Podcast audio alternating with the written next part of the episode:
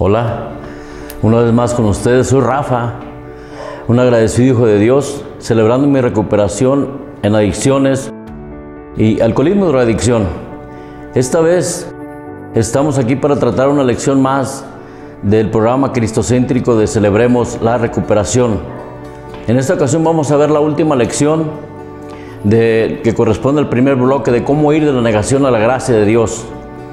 Esta lección es acción. ¿Por qué trata esta lección? Eh, eh, ¿Por qué es el nombre de la lección? Acción es porque esto nos va a llevar a desatarnos, de dejar todo aquello que no nos permitía ser libres, aquello, aquello que veníamos cargando, como es el orgullo, el temor, la culpa, la preocupación, el enojo o la duda. Entonces, en el primer principio reconocimos que no éramos Dios, reconozco que no soy Dios, dice el, principio, admito que no tengo el poder para controlar mi tendencia a hacer lo malo y que en mi vida se ha vuelto inmanejable, ingobernable. El principio número dos, el principio número dos dice que de una forma sincera creo que Dios existe, que le intereso y que Él tiene el poder para ayudarme en mi recuperación. Y este principio número tres, el, sustento de, de esta lección de acción, dice que conscientemente decido comprometer toda mi vida y mi voluntad al cuidado y al control de Cristo. Y dice la cita bíblica de apoyo de este principio en Mateo 5, 5, dichosos los humildes porque recibirán la tierra como herencia.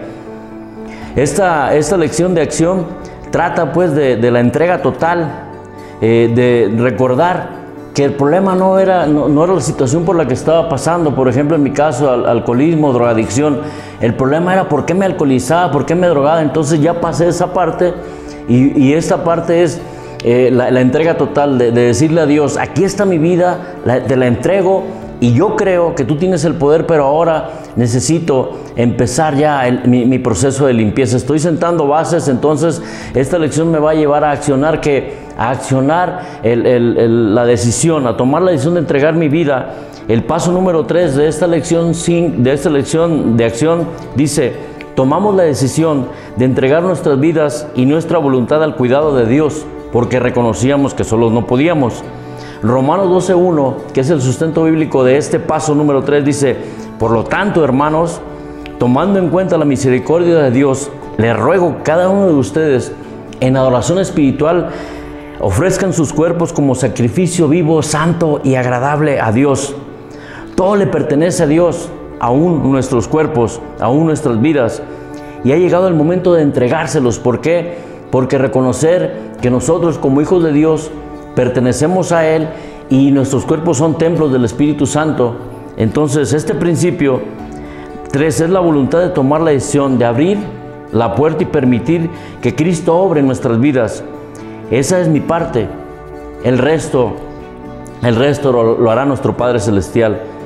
Como te lo he comentado, te lo he dicho anteriormente, Dios hará todo por ti y por mí, pero no, no va a ser lo que nos corresponde hacer a nosotros. Entonces, Dios hará todo por nosotros. Y esta parte aquí, aquí viene una, cita en Apocalipsis 3:20 donde dice, mira que estoy a la puerta y llamo. Si alguno oye mi voz, abre la puerta, entraré y cenaré con él y él conmigo. Nos está ofreciendo un manjar. Entonces dice, cenaré, cenaré con él y él conmigo. Dice, tú me entregas tu vida y yo te doy todo lo que tengo para que tú puedas ser libre. Entonces, para poder, ¿qué, voy a hacer? O sea, ¿qué pasa en, esta parte de, la acción? O sea, voy a tomar la decisión de qué. El autor lo maneja como, como es su estilo y como lo hemos venido compartiendo por medio del acróstico que se desprende de la palabra acción. Lo primero que tenemos que hacer es aceptar. Aceptar pues se trata de establecer una relación personal con Cristo. Él lo desea hacer. Dice Romanos 19 que si confiesas con tu boca que Jesús es el Señor y crees en tu corazón que Dios lo levantó de entre los muertos, serás salvo.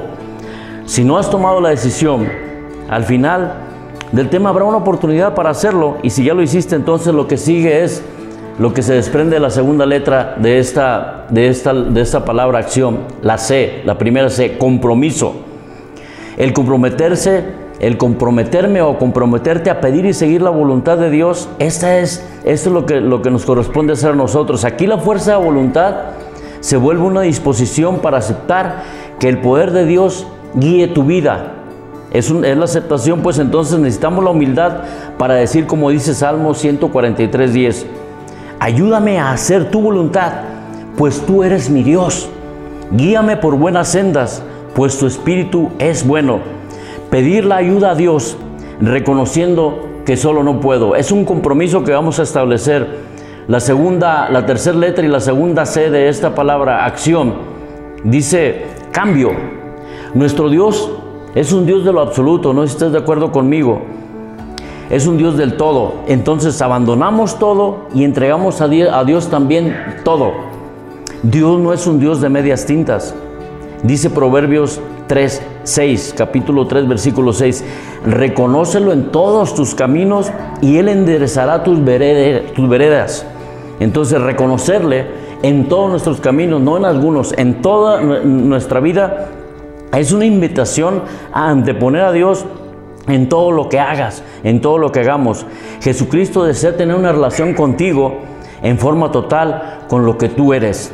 Tal vez Tal vez has estado llevando una carga bien pesada de problemas y es el momento de entregarse y decir a Dios, solo no puedo, ya lo hemos venido trabajando, pero hoy es la decisión de decirle a Jesucristo que entre en mi vida, que, que, reconocerle pues y que Él, que Él nos ayude a salir de cualquier situación. Él dice en Mateo 11, del 28 al 30, los versículos, dice, vengan a mí Vengan a mí los que estén cansados, los que estén afligidos, los que estén agotados, dice, y yo los haré descansar.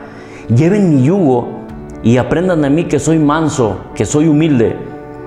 Así hallarán descanso para el alma. Dice también, porque mi yugo es fácil de llevar y no es pesado. Solo tú puedes hacerlo, pero no puedes hacerlo solo. Necesitamos la ayuda de Dios. La siguiente letra, la I, inicio.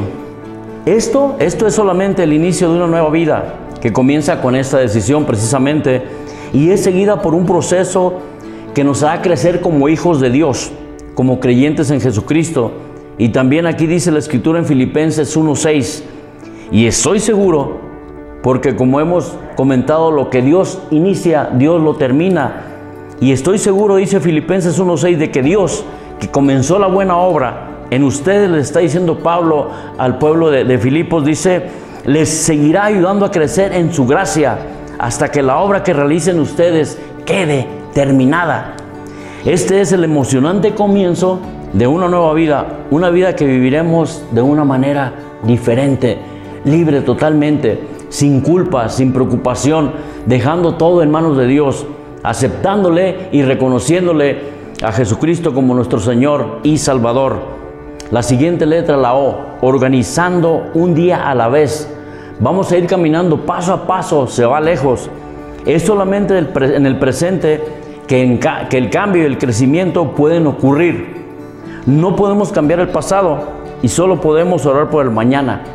Jesús nos enseña en Mateo 6:34 esta filosofía, el solo por hoy, el aquí y la hora, dice, no te afanes por el mañana que el mañana está en manos de Dios.